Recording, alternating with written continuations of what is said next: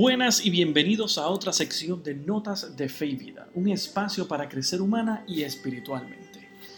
Les agradezco por estar aquí conmigo otra semana más. Hoy estaremos hablando de la educación, pero la educación observada desde el punto de vista de los modelos, aquellas personas que entregan su vida, su tiempo y su dedicación a enseñar y ser modelos para otros personas que nos permiten poder llegar lejos, que nos inspiran a alcanzar nuestros sueños. Esos son los verdaderos educadores. No son solo aquellos que están dentro de un salón de clases, sino aquellas personas que entregan más allá, que dan el todo por hacer que los demás puedan cumplir su sueño. Esos son los verdaderos educadores de este mundo. Además, eh, hay que mandarle felicidades al Papa Francisco porque mañana está cumpliendo 50 años de vida sacerdotal. Así que felicidades a él. Pueden observar eh, ya mañana viernes 13 de diciembre. Pueden estar observando aquellas festividades que se van a hacer en Roma en su nombre, porque 50 años de vida sacerdotal no es nada fácil, así que felicidades a él. Y les recuerdo a ustedes que por favor se queden con nosotros, compartan este episodio, este podcast, y por favor díganle a todas aquellas personas que nos escuchen, aquellos que ustedes tengan cerca, escúchenos, porque Notas de Fe y Vida acaba de comenzar.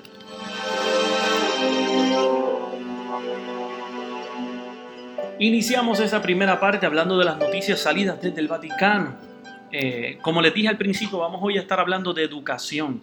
Y para hablar de educación quisiera traer una noticia que está en la página de internet, en Rome Reports, en otras páginas católicas. Están, el tema que está todo el mundo hablando en este momento es la natalidad cómo ha bajado la cantidad de niños que están naciendo por año y qué debemos hacer para tal vez fomentar eso dentro de la familia, porque muchos matrimonios se casan, pues no quieren tener hijos por problemas económicos, eh, tal vez por el simple hecho de que no los quieren obtener, o hay personas que piensan que es un estorbo para ellos en sus vidas. Así que eh, yo quiero traer este audio, ¿por qué? Porque Hungría lleva 10 años, este es su décimo año, ha estado trabajando en un proyecto, en un plan para fomentar y promover la natalidad dentro de su país. Así que quiero que ustedes eh, escuchemos este audio traído a ustedes por Rome Reports. Hungría presume de sus políticas a favor de la familia. Las lanzó en 2010 para impulsar su bajo nivel de natalidad y ya van dando resultados. De 1,23 hijos por mujer ha pasado a 1,49. Además, según sus datos, en 10 años la tasa de empleo femenino ha pasado del 50,2% al 62,3%. El número de matrimonios ha aumentado un 42,4% y hay un 33% menos de abortos. La ministra para la Familia convocó en septiembre un congreso para seguir buscando medidas que ayuden a tener una sólida vida familiar.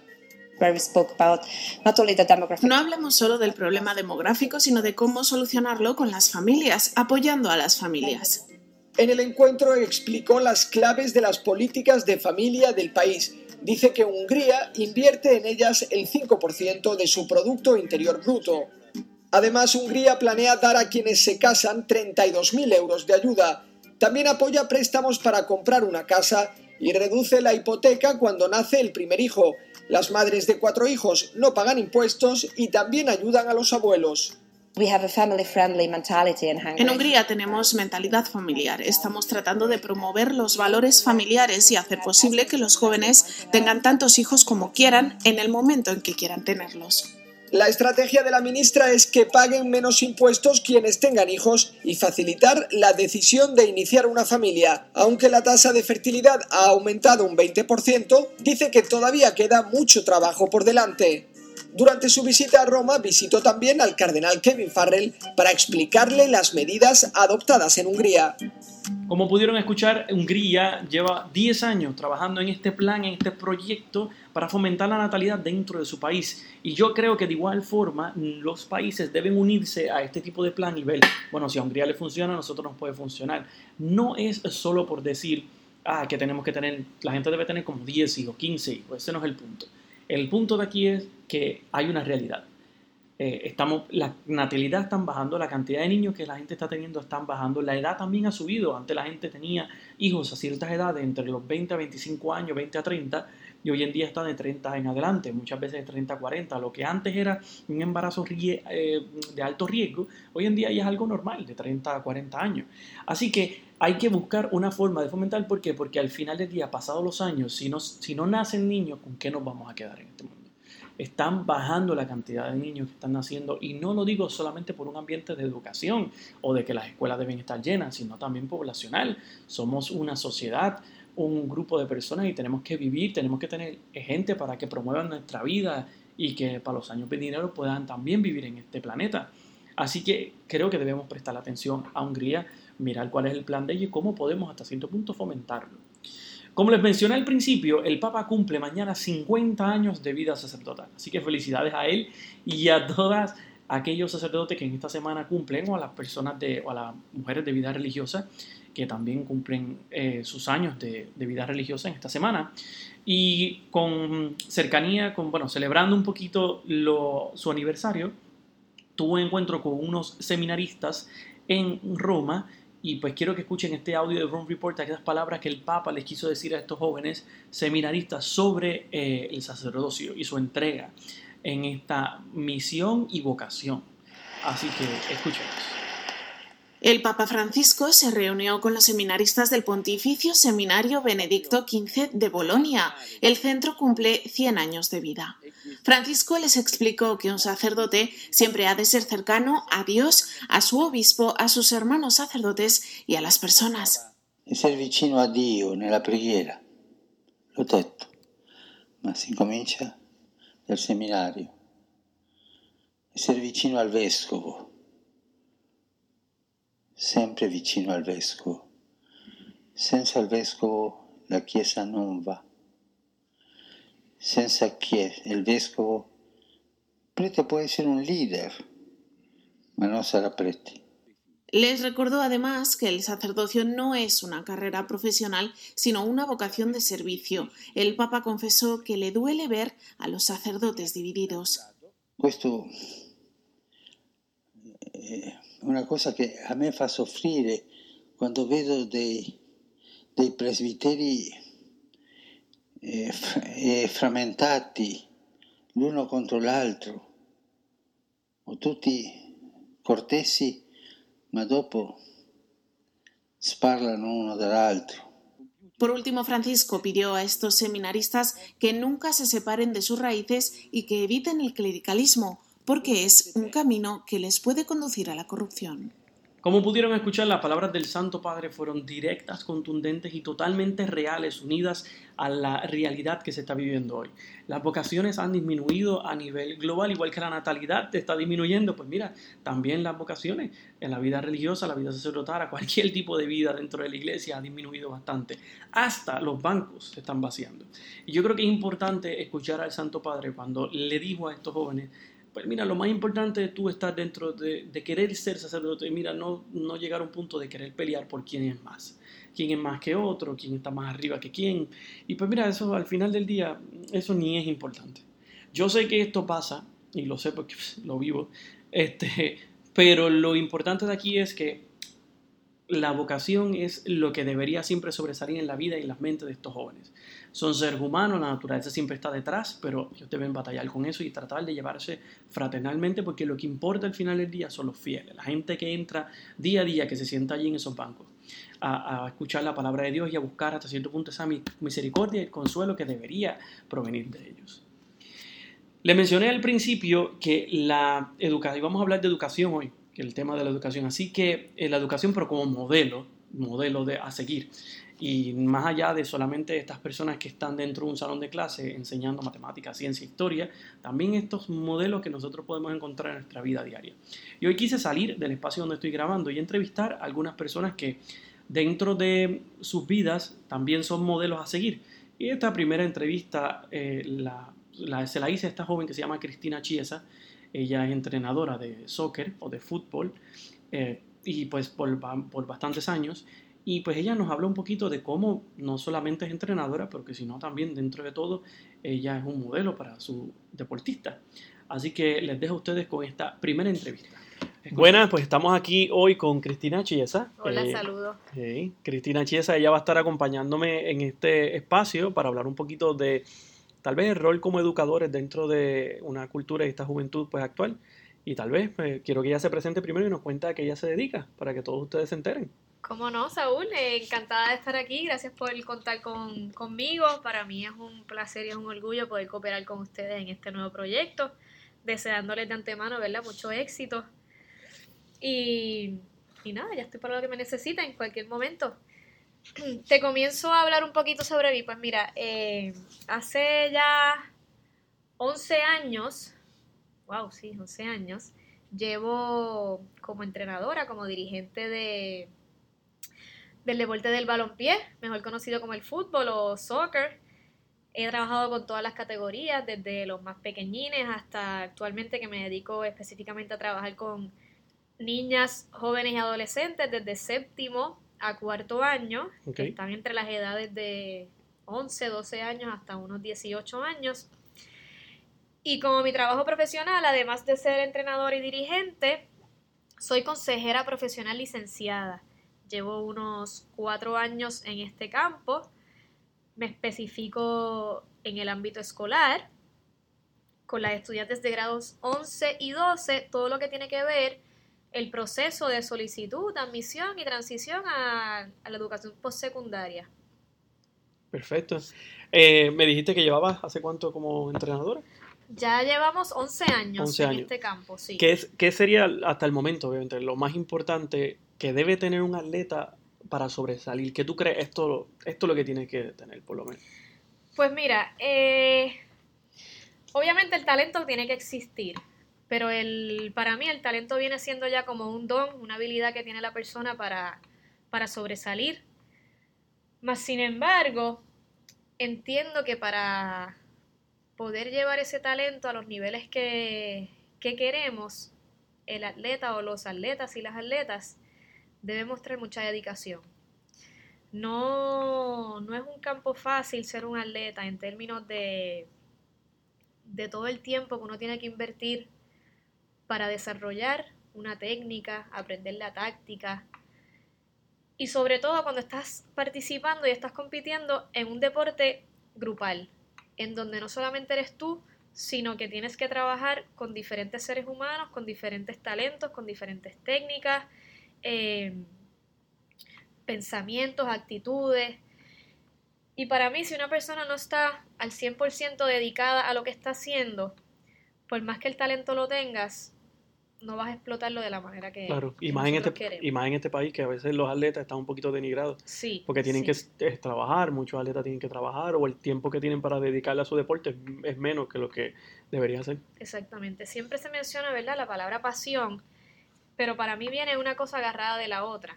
Eh, todas las atletas a través de la dedicación y el empeño que le ponen a las prácticas nos demuestran que obviamente les apasiona lo que hacen, porque si no, si no existiera ese amor, esa entrega y lo que sientes al momento de practicarlo, no estuvieses haciéndolo todos los días, no estuvieses sudando todos los días, claro. tratando de, de, ¿verdad? de sobrepasar esas limitaciones, sobrepasar esos obstáculos que todos los días se, se nos presentan, porque, por ejemplo, tengo, tengo muchas de nuestras estudiantes y nuestras atletas que son tremendas, tremendas, o sea, es un, es un talento que tú no puedes ni describir, pero al momento de medirse contra sus otras compañeras se están dando cuenta que, wow, yo no soy la única que tengo este talento, o sea, estoy compitiendo contra otras 22 más que también juegan mejor, igual que yo. Y entonces ahí es que viene el cada ser humano sacar de su tiempo y decir, ok, yo veo mi competencia al lado, pero yo tengo que primero evaluarme a mí y ver qué tipo de competencia soy yo qué yo puedo aportar y cómo yo puedo mejorarme día a día. Y de verdad que no, no pienso en ninguna otra cualidad que no sea la dedicación. Muchas personas piensan, o por lo menos dicen, que, la juventud pues, ha cambiado de años anteriores a ahora. Eh, yo no sé si eso es verdad, a ver si yo la encuentro igual cuando yo estaba en la escuela superior. Hay algunas cosas que sí han modificado y cambiado, pero tú como entrenadora y como consejera, ¿tú entiendes que hay un mayor reto actualmente con la juventud que tienes? ¿O lo sientes igual que cuando tú estabas en escuela superior? Pues siendo honesta, Saúl, te digo, muchas de estas personas que comentan que la sociedad o de la juventud ha sido un reto o está cambiando todos los días, es algo diferente, para mí son personas que en algunos momentos en específicos han perdido esa perspectiva de cuando ellos fueron adolescentes o cuando ellos, fueran, ellos fueron jóvenes. Eh, y a esto, con esto me refiero a que los adolescentes van a ser adolescentes por ese periodo de vida. Es un proceso de desarrollo, de crecimiento, en donde nosotros acá como adultos a lo mejor nos impacta, pero no estamos pensando en ese momento cuando nosotros fuimos adolescentes, que también tuvimos nuestras dificultades, nuestros, nuestros momentos en que la sociedad pues nos exigía unas cosas y nosotros no podíamos cumplirlas. Pero no, no entiendo que sea, y no lo veo como si fuese un reto, es que simplemente son tiempos distintos, es una, obviamente es una generación distinta, y para nosotros como los adultos pues nos, nos choca, porque no estamos a, lo mejor acostumbrados a, a, ese tipo de comportamiento, pero para ellos es algo de, de ellos como, como tal, o sea, y, y entiendo que nosotros como adultos debemos atemperarnos un poco más, empatizar con ellos y, y ver de qué manera nosotros nos podemos transportar a esas edades para ver cómo entonces nosotros estuviésemos reaccionando a la sociedad en la que ellos están viviendo. Pero no me parece que sea algo complicado con lo que estamos trabajando, es simplemente que es una vida mucho más acelerada, es una vida más tecnológica, por supuesto. Obviamente estamos ahora, tuvimos yo aquí eh, grabando, grabando esto para nuestra audiencia. Y y para ellos esto es algo que es del, diario vivir, o sea, ellos nacieron con esto.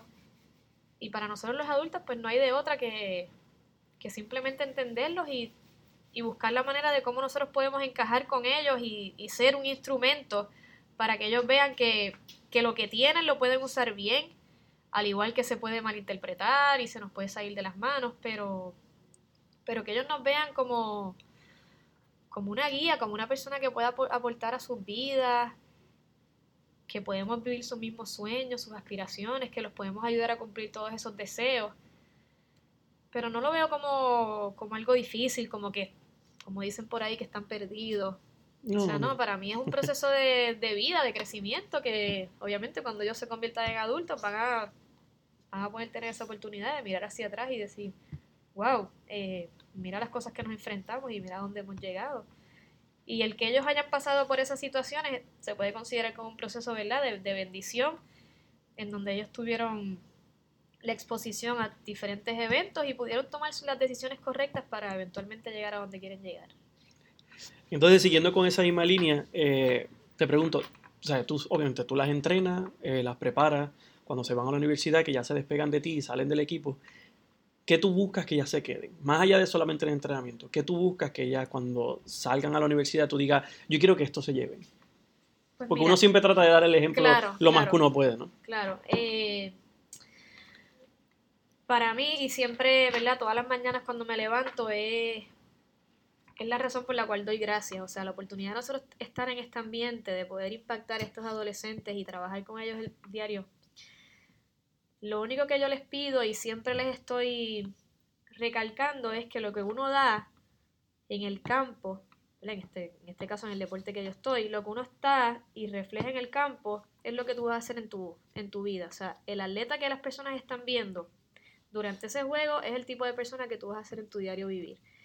Y con esto me refiero a, a varias cualidades como el respeto a la competencia, la responsabilidad, el trabajar en equipo, el poder reconocer cuando yo estoy mal, cuando cometer un error y cuando sé que cometiendo un error voy a recibir el apoyo de las que me están rodeando. Y para mí eso es, ¿verdad? Lo primordial, aparte de, un resultado, o sea, obviamente estamos en una competencia y lo que queremos es ganar, porque, ¿verdad? Si no, si fuese para... no, ¿para qué? ¿Cuál es el Exacto, la, razón para algo Exacto, para algo recreativo, pues lo hacemos con los amigos y tal y cual, y no hay que estar esforzándonos tanto ni practicando tanto, simplemente pues lo hago para divertirme. Pero dentro de todo, de saber que el campo es como el... lo que llamo el campo de guerra. O sea, yo como dirigente yo estoy afuera y yo puedo ver una, una batalla distinta a la que en realidad mis guerreras están batallando allá adentro. O sea, ellos van a tener otra dimensión, otra perspectiva bien distinta a lo que yo voy a estar viendo afuera. Y yo tengo que respetar ese espacio y entender que yo las preparé en un momento para esa situación. Y darles allá la confianza de, de que ellas pueden solas, de que ellas pueden salir de ahí y no importa la situación o los obstáculos que se le presenten, tú simplemente tienes que tomar una pausa, reflexionar todo lo que tú has aprendido y buscar en ese bulto de herramientas la que vas a utilizar en el momento para entonces poder salir adelante. Y en realidad, por eso es que el deporte es tan importante en el desarrollo de un ser humano, porque lo que tú estás practicando específicamente para un deporte es lo que eventualmente tú en el mundo laboral, en el mundo social, en el mundo familiar, es lo que tú vas a, lo que tú vas a utilizar, o sea, son las mismas herramientas básicamente. Sí, muchas veces yo aprendí de alguien que siempre me decía, si sabe ganar, si no sabe perder la persona, no, no va a saber muchas veces perder en la vida. Claro, Porque claro. había una frase que decía, en la mesa y en el deporte se conoce el verdadero ser humano. Definitivamente. como juegue, como come. Bueno, yo Exactamente. soy un poquito pésimo jugando. Y, y la realidad es que lo que, ¿verdad? Siempre, siempre que tengo la oportunidad de, de dejarle saber a, mi, a mis pupilas como tal, es que nosotros, en el momento de la competencia, nosotros podemos celebrar la victoria, pero reconocer también las derrotas, humildemente, y saber que, que pues, que no siempre vamos a estar allá arriba, que muchas veces nos vamos a enfrentar a equipos que van a ser en, en ese día particular superiores a nosotros, entonces nosotros tenemos que reconocer que, que en ese momento pues nosotros estamos abajo. Claro, si casi si en todos los deportes fuera así, porque no como tú estás hablando, obviamente tú eres tú, pero no todos los entrenadores son piensan de esa misma forma y hay muchos entrenadores, bueno, muchos atletas también que son explotados, yo creo, por, el, por el talento que tienen. Sí. Y siempre va a haber alguien mejor que uno. Y por eso es lo, lo de la competencia. O sea, para tú ganar un campeonato, por así decirlo, dependes de muchos factores. Sí, dependes de la práctica, dependes de cómo vengas ese día jugando, depende cómo tácticamente tú vas a posicionar a tus jugadoras, pero decir que ah, somos las campeonas porque hemos ganado año tras año y venimos ganando todos los juegos, eso es algo, es la mentira más grande que le pueden decir a un atleta, ¿no? O sea, es, es saber preparar al atleta para ese momento de la derrota, que no, no, no se preparan, o sea, la realidad es que, que ahí es que te vienes a dar cuenta cuán preparado está un atleta o no, En la DJ. en la derrota, exactamente. Porque la victoria la celebramos un día, Mm. Pues estamos gan- ganamos, la celebramos ese día, pero la derrota cuando te sucede te quedas pensando en ella. Y estás día tras día pensando qué pudiste haber hecho, cuando la realidad es que ya pasó. Ya, exactamente, perdí, fíjate, déjalo ir. Ya pasó. Aprende también a dejar ir, porque muchas veces pasa eso con los jóvenes, ¿sabes? no lo aprendes a dejar ir. Es como cuando a veces uno está en las clases y uno le dice a los estudiantes, ah, maestro, si que saque, saque una mala nota, ok, pues busca en que, en que saliste mal y ya, pero déjalo ir, no siga, no siga nadando en lo mismo porque te vas a frustrar. Exacto. Para la próxima nota busca subirla. Ya o sea, no puedes cambiarlo, ya lo he hecho, hecho está. Eh, Pero sí aprender de eso, eso es normal, eso, pasa. Igual también aprender de las victorias, porque a veces uno hace... Hay, hay momentos, no sé, en mi pensar, cuando yo cuando estuve en escuela superior, uno que yo quería jugar baloncesto y nunca me metí a jugar baloncesto porque lo- los muchachos iban y lo que terminaban era peleando en las canchas y jartándose pues cosas. Y yo decía, nada, meterme allí, pero ganaban de esa forma, con peleas y todo. Yo digo, pues, pues eso no es una victoria, eso es, eso es una trampa, como quien dice. exacto. exacto. Pero, Y así mismo, como ves atletas así, ves un montón de dirigentes igual, en donde a lo mejor ganan con los gritos, con la humillación, sin reconocer que uno es una herramienta y es un instrumento. Y tus jugadoras van a ser el reflejo de lo que tú eres. exactamente. Entonces, o sea, para mí, ¿verdad? Y más aún siendo mujer, este, que tengo, lo que tengo debajo de mí son, son niñas en pleno desarrollo, en pleno crecimiento, que ellas probablemente están aspirando a llegar a donde yo estoy. O sea, porque si tú, si tú no miras a tu dirigente como ese ente superior que sabe más que tú, pues entonces entiendo que no estás aspirando, no estás aspirando a nada. Pero para mí como dirigente, lo, lo que yo quiero con mis pupilas y mis discípulas es que ellas sobrepasen al maestro. O sea, que llegue un momento en que ellas sepan más que yo. Y ahí siento que he cumplido el propósito.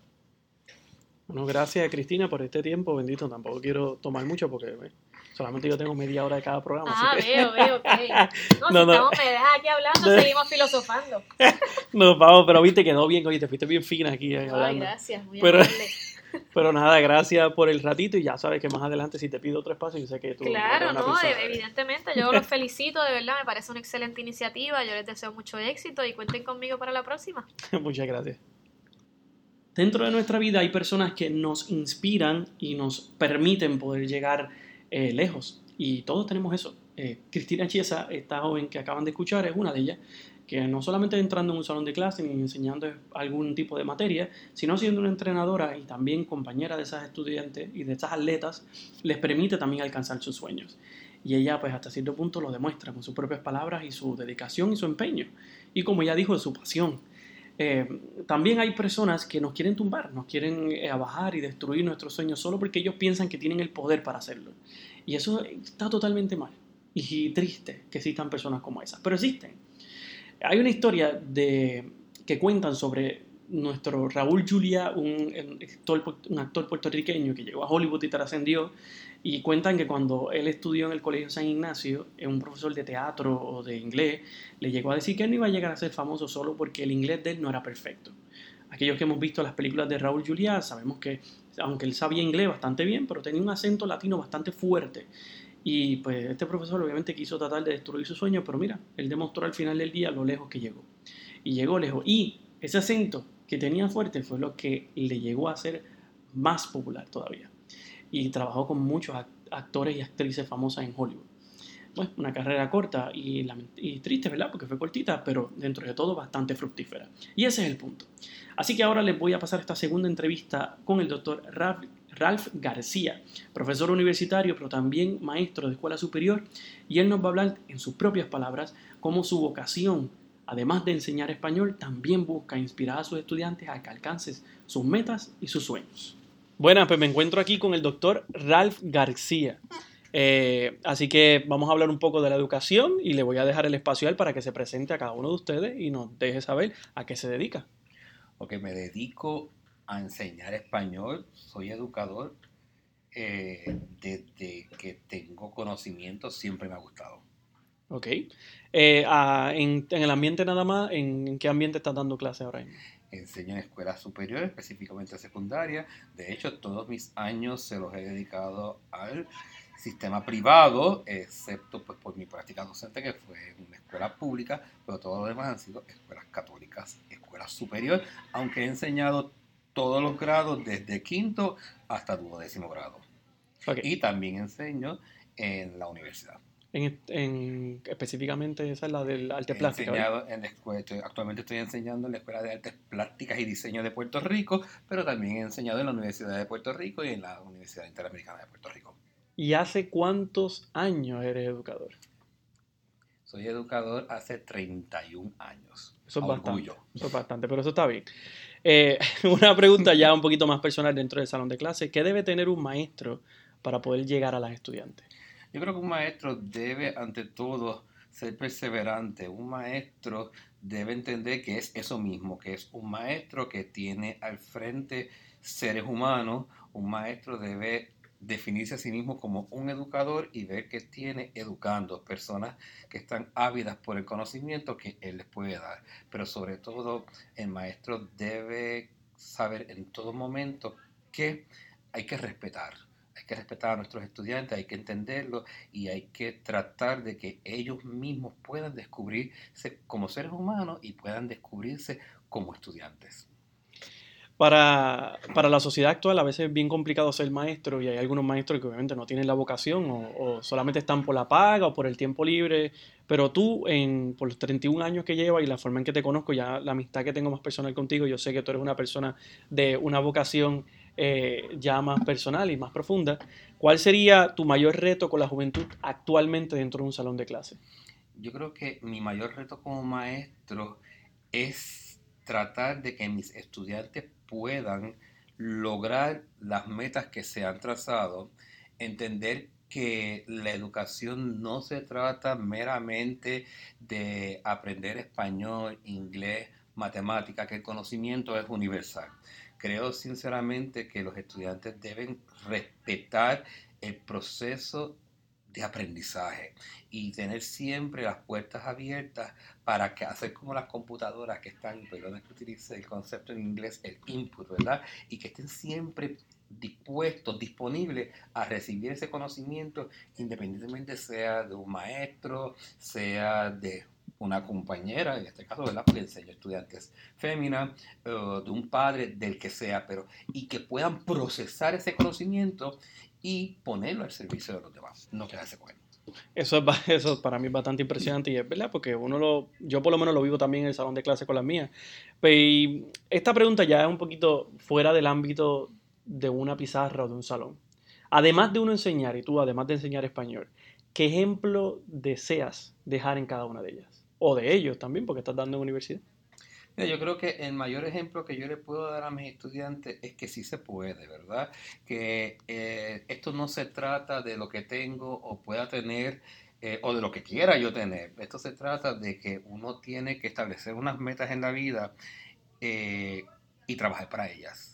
No podemos esperar que bajen del cielo, no podemos esperar ese tipo de milagros. No, no, uno tiene que trabajar para lo que uno quiere, pero sobre todo uno tiene que quererlo, uno tiene que vivir de ese proceso.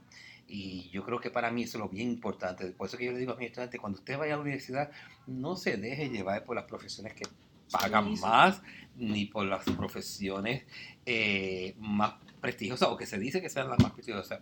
Usted tiene que estudiar lo que verdaderamente le llena, lo que verdaderamente usted entiende lo va a definir como ser humano y va a permitir que usted pueda interactuar, socializar y darse a conocer y sentirse cómodo en un futuro. Muchas gracias, de verdad. Y lamento mucho si escucharon algo, fue que alguien entró por la puerta, pero estamos aquí grabando aquí en vivo, pero bien. Este, pero nada, gracias de verdad, eh, Ralph, por tu tiempo. Y sé que para, para nosotros, pues ya, aunque estamos terminando el semestre, pero tenemos un trabajo, una labor muy importante como educadores. Y siempre hay una frase muy bonita que me decía un, un sacerdote que decía, si de la misma forma un sacerdote tiene almas que puede mejorar y llevar a Dios y también tiene almas que puede dañar, de la misma forma un maestro tiene almas que puede mejorar y almas que puede hasta cierto punto lastimar y dañar en el proceso. Y yo creo que tú eres un ejemplo que muchos estudiantes te admiran y te siguen. Y yo como amigo, no lo digo solamente más que allá que un amigo, te conozco y admiro tu trabajo y tu dedicación. Así que gracias por este ratito de sacar Gracias aquí por para grabar. invitarme. Sí. Gracias por invitarme, sí, Y nada, este, para aquellos que escuchen, Ralph es un le encanta el cine, así que es así. es un experto en cine, pero pues, pero ya eso es otro tema para otro episodio. Para otro episodio. Así que muchas gracias. Muchas gracias. Como pudimos escuchar de boca de dos personas que genuinamente están viviendo su vocación, que se están entregando totalmente a los jóvenes en este país. Lo importante de aquí no es solamente educar, sino ser modelo para ellos, porque uno puede educar, pero ser modelo también eso es importante. Y muchas veces se pierde, se pierde ese sentido de ser modelo de los demás. Y los jóvenes a veces necesitan ese modelo. Existen personas que pueden destruir esas capacidades y destruir sueños de personas, pero también hay gente que puede levantar vidas y, y hacer que otros logren hasta lo imposible. Yo siempre cuando pienso en esto les digo a mis estudiantes que la vida se parece a una sala de operaciones, una, una sala de emergencia. Cuando más uno está en nuestro estado más vulnerable, enfermo, abatido, caído, destruido, entras a este lugar en donde te encuentras con personas maravillosas que salen al encuentro de uno. Hombres y mujeres que se convierten en enfermeros de nuestra vida, que lo que hacen es curar nuestras heridas. Eh, personas que llegan a ser cirujanos de nuestras emociones y nuestros sentimientos, que salen para coser y arreglar aquellas cosas que otros, porque piensan que tienen el, el dominio, tienen un marcador en sus manos, tienen cierto tipo de poder, pueden definir el futuro de muchos jóvenes en nuestro país y de jóvenes en otros lugares en el mundo. Piensan que pueden decir, no, no, no, eso no es para ti. Yo creo que tú no puedes estar aquí. Personas que piensan que tienen el poder solo porque a ellos no les agrada. Lastimosamente esa no es la realidad. Nosotros tenemos que estar al punto de inspirar más, muchas más personas y llegar al, al centro del corazón de cada uno de estos individuos, hombres y mujeres, que en algún punto queremos fomentar a que lleguen lejos. Y ese debería ser el papel de la iglesia. Hacer que los jóvenes crezcan, se eduquen y lleguen a un futuro a, a- a construir algo nuevo en este mundo y a ser ejemplos para otros. Y pues si nosotros no podemos ser ejemplos para ellos, entonces ¿quiénes? Es hora de que también cada uno de nosotros nos pongamos las pilas y nos arreglemos bien y digamos, bueno, yo tengo que ser ejemplo de la gente, de los jóvenes, de otras personas. ¿De quién soy ejemplo yo? Te agradezco por estar conmigo en este episodio. Te pido que por favor lo compartas, eh, que otras personas también puedan escuchar, porque esto me ayuda mucho a crecer. Yo estoy haciendo todo lo posible para crecer, pero les pido a ustedes que por favor eh, me acompañen en este tiempo. Y nada, si quieren escuchar los episodios anteriores, los pueden escuchar en Buzzsprout, También Apple Podcast, Google Podcast, Spotify, me pueden encontrar en diferentes plataformas. Me pueden seguir en mis redes sociales como Saúl Marrero Rivera. Pueden dejar sus comentarios, pueden suscribirse, seguir, lo que ustedes quieran. O sea, con tal de que esto llegue a más personas para que otras personas puedan escuchar este mensaje. Y nada, les dejo con este audio del Papa Francisco que él hace todos los meses sobre su intención. Y en este mes de diciembre tiene una intención muy bonita, dedicada para el Adviento y además para nuestros niños.